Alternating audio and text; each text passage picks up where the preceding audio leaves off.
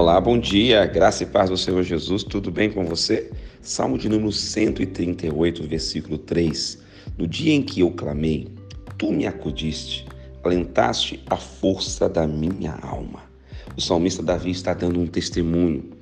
Ele está contando, está proclamando em alto e bom som que no dia que ele, aclamou, que ele clamou ao Senhor, ele foi socorrido, ele foi acudido e o Senhor alentou a força da alma dele. Em outras palavras, o Senhor o animou, o Senhor o curou, o Senhor o restaurou.